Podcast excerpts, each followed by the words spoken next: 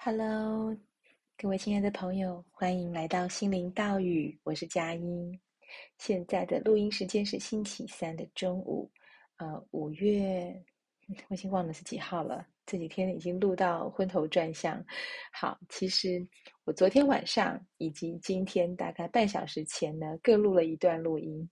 原本是原本是五十七集跟五十八集，那呃，如果呢，你的五十七集是听到四十八分钟的版本，那你就知道我在说什么。就是其实我补了一段，只是不知道为什么我补的那一段却没有办法让我放在新的五十八里面。Anyway，我想是因为我对这个软体真的还不够熟悉，所以刚刚我在操作的时候不小心啊按到五十七集的内容，然后呢，我所录的第二段。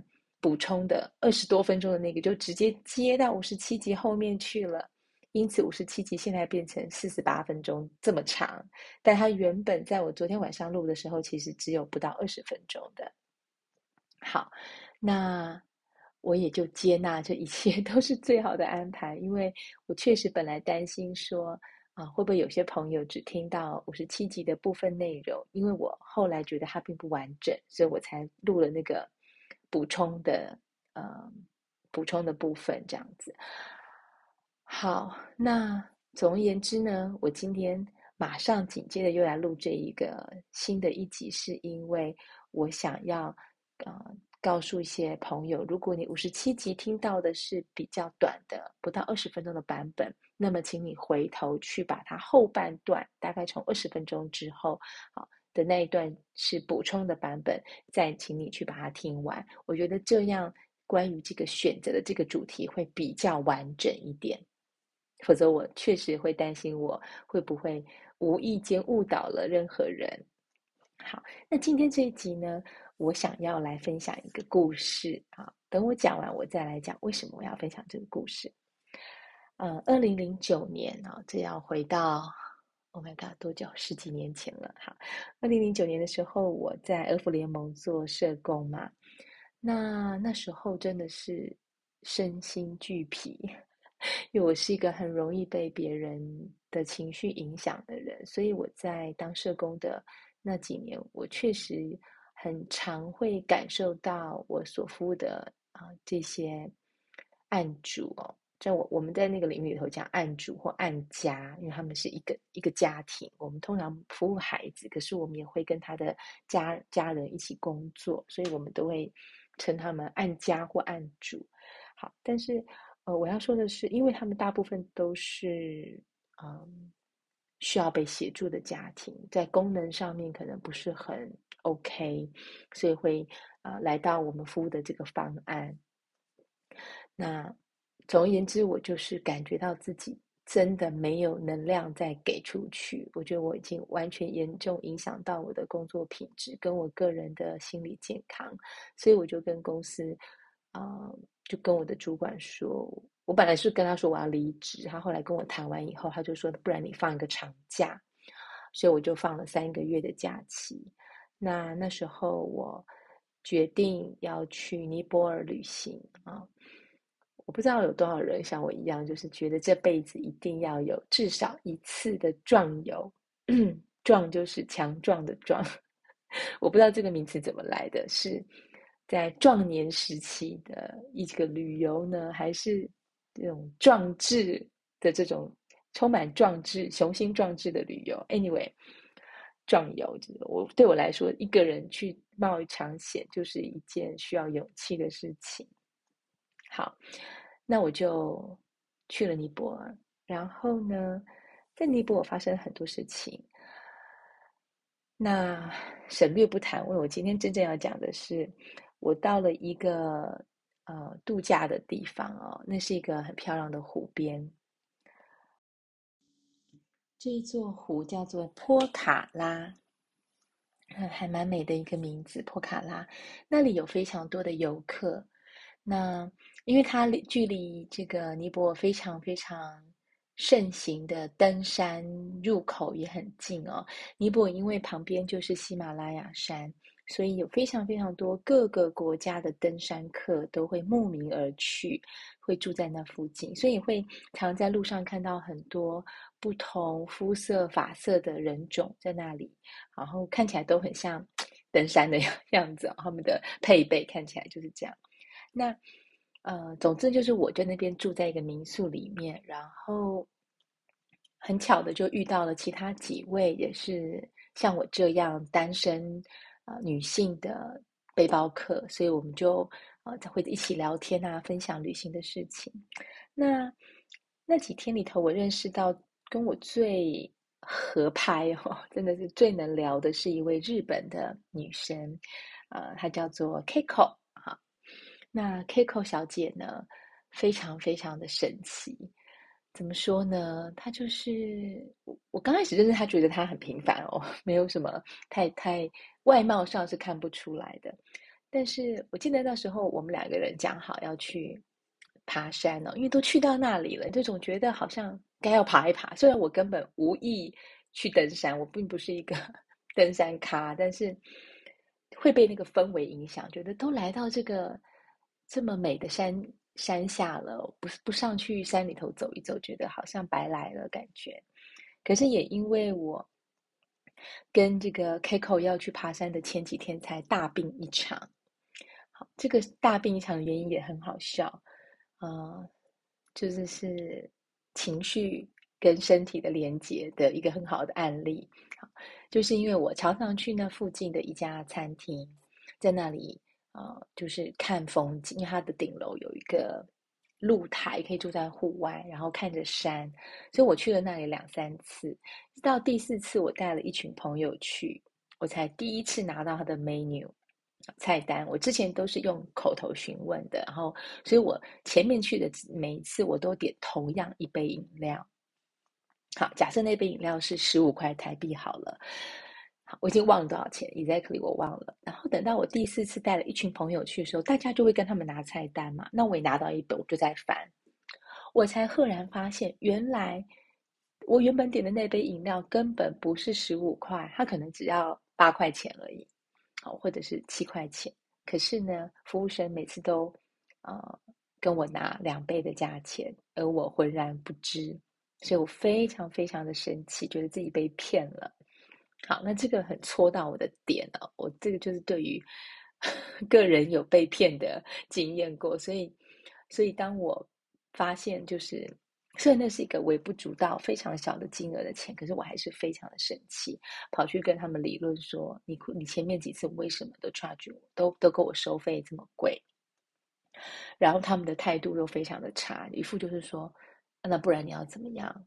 那不然你要付多少？”不然你想要怎么样？类似这样，好，就从那一天从餐厅回到房间之后，我就生病了，我就整个发烧，然后完全爬不起来，这样病了两三天。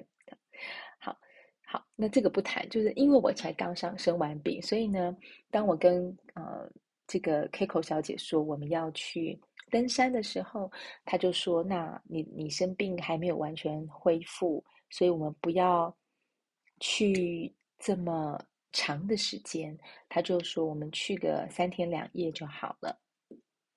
我说 OK 啊，三天两夜听起来呃蛮好的，所以我们就开始去附近找那个安排登山的这个公司去询问，因为他大部分的人去登山都会聘请当地的导游，因为里面的山路非常的复杂。它也不会有标识，不会在上面写说这是什么路，不像台湾这么这么清楚，或者不像在其他的国家，你进到山里头，基本上就是完全要凭你自己的感感受，还有啊、如果你有地图的话，然后又还有如果地图准确的话，因为事实上在尼泊尔是有时候是连街牌都在街道上你都看不到这个路的名字，他们是这么的落后。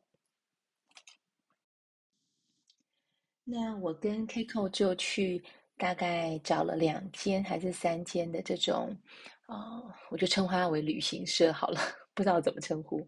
好，就跟他们问说，哎，我们现在有两个人，然后大概三天两夜要怎么走怎么走。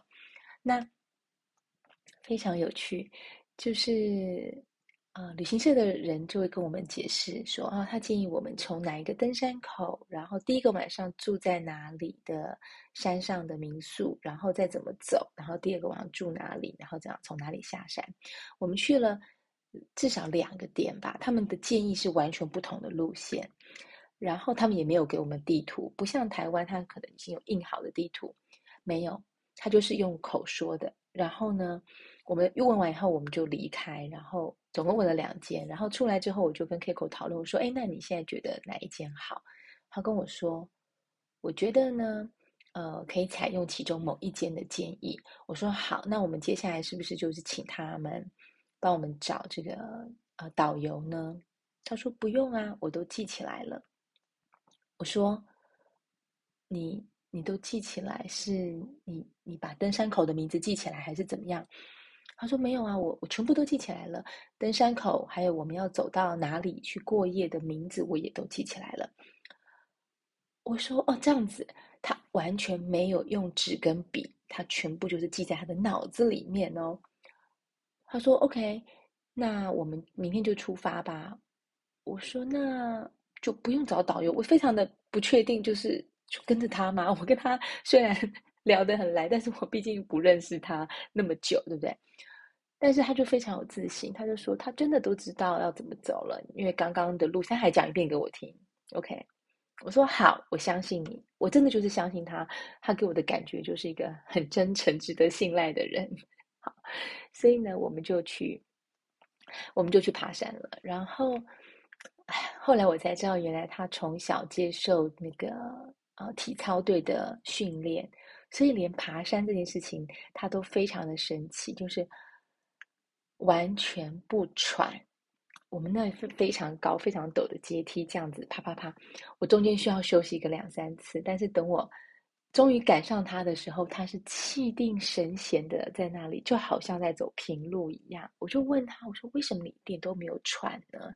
他说：“因为当他们在以前体操队的训练。”不管他在上面翻了几圈，然后有多大的这个肢体的动作摆幅等等，当他落地之后的那几分钟，他是不能显现出自己很喘的，他是必须要非常优雅，然后非常的稳定的呈现在那里，定格在那边，让裁判评分。所以他已经训练好调整他自己的气息。好，另外一个我觉得他很特别的一点是，我去他的民宿看过，哇，他的民宿的房间呢、就好像没有人住一样。我随时去，他都是一个登山包包，可能再加上一个小袋子或者是帽子这样子而已。床铺、窗台、椅子啊、哦、柜子里头，通通都没有东西。那这也是他告诉我说，这是他。呃，在童女童军里面的训练，女童军的训练就是，呃，任何时候三分钟内你一定要打包好你所有的物品，然后可以离离开这个这个营地或那个地方。好，所以呢，他就是一个跟我非常不一样的人，我从打从心里的崇拜他。好，所以我就跟着呃 Kiko 小姐去登山了。那我记得我们那时候。就是碰面的时候，大家彼此都有聊嘛。就是你是从哪个国家？就是你到尼泊尔之前，你是先去过哪个国家？这个非常的有趣哦。因为就发现呢，像我是直接从台湾先飞新加坡，再从新加坡直接飞到加德满都。所以呢，在尼泊尔之前的两个国家，其实都是嗯比较有治安，然后比较干净哈，这样讲的国家。或者有秩序的，所以当我到尼泊尔的时候，我我我就非常的难接受。譬如说，我对于他们的啊、整个工作的 tempo，他们的速度速这个调性，我就很难接受，因为非常的慢。然后午餐的时候他们会休息两个多小时，那我一到说发现我的行李箱被整个被摔破。破到东西都快要掉下来，所以我要找他们理赔。我找不到人，因为那是午餐时间，大家都去休息了。我就觉得很难相信会这样。好，但是呢，有一些登山客或有一些背包客，他们是先去，譬如说印度好了，他们就告诉我说：“哇，他们来到尼泊尔以后，觉得好放松、好安全哦，好开心哦。因为相较于印度，他们觉得尼泊尔就是非常的平静，然后里面的人也比较不会像在印度一样这么多，然后这么的呃需要提防戒备。因为在印度比较多那个嗯，希望这样没有歧视到 印度人，真的抱歉。但是的确在印度有比较多扒手。好。总之呢，你你之前去旅行的经验也会影响到你到了一个地方的体会。好，所以我们聊天，然后呢，Kiko 就告诉我说，他在来尼泊尔之前，先去了印度，在印度的一个很多人去练瑜伽的一个城市啊，他在那边见了他的朋友，然后呢，他就说，哦，那个朋友呢，就是本来想要留他多待几天，因为。他这个朋友，他是一位先生，我们就叫他，嗯，叫他什么好呢？叫他嗯，Michael 好，好。这个 Michael 呢，他也是一个瑜伽老师，所以呢，他跟 Kiko 见面的时候，就跟 Kiko 说：“哎，你要不要多待几天呐？因为我有个很好的朋友啊，即将要过来印度这边学瑜伽，你们一定可以聊得来。可是 Kiko 因为啊、呃，他的。”安排已经都定好了，他就没有答应，他就继继续他的旅程，来到了尼泊尔。好，所以这件事情他跟我提过。总之呢，我们爬到呃第一个晚上要住宿的地方呢，他是一个印度啊、对不起，讲错了，他是一位藏藏人哈。其实那边有非常多西藏的呃藏人开民宿在山里面，那我们就在一位。呃藏藏族女女性藏族的这个民宿里面待下来了，然后我记得他们就是可能有一排是房间，然后有公共的厕所一两大概一间让人家可以冲个澡，然后他们大部分都是一个很大的桌子，让所有的登山客一起在那里共用那个桌子吃饭或者是喝茶等等。那。我们到的时候还早，所以我们本来先坐在那边喝喝茶聊天，然后我就先去洗澡。我洗澡到一半的时候，我突然间就听到了外面有尖叫的声音，好，可是不是那种很害怕的尖叫，而是那种很兴奋的那种高昂的尖叫。我第一个念头就是啊，是不是他们找到了什么？好像一种找到什么的感觉。等我洗完澡出来，我就赶快过去问说：“刚刚发生什么事情了？你们为什么你们会这样尖叫？”然后呢，原来那时候已经有另外一组登山客来到那边。好，她是一位嗯金头发的女生，带跟她的导游这样子。对，所以我我去到那边，然后他们就呃 Keiko 就告诉我说，后来才来的这个登山客呢，我说金头发的女生，她叫做呃 Carolina。所以呢，Carolina 跟 Keiko 两个人就聊天嘛，然后他们就互相提到说，啊、前一个旅程都是在印度，然后他们发现哇，他们都在那个城市待过，就是那个练瑜伽的城市。接下来我猜你们应该有人已经猜到了，因为 Carolina 就是刚刚 Kiko 跟我说过的那一位 Michael 的朋友，你可以想象吗？就是。Michael 本来要介绍 Kiko 跟 Carolina 碰面，可是 Keiko 没有留下来，对不对？没有想到，竟然他们两个女孩在另一个国家的山上的民宿巧遇。这种机会会有多大呢？你想想看，这山这么大，然后这么多的民宿，然后。就在同一个时刻，他们两个抵达同一个民宿，而且完全没有 Michael 的安排哦。你说这如果不是天的安排，那是什么呢？好，那嗯、所以为什么这两个女孩会尖叫，是可以想象的，因为那个机会真的太小了。后来呢，我跟 Kiko 爬完山之后，我们还有在。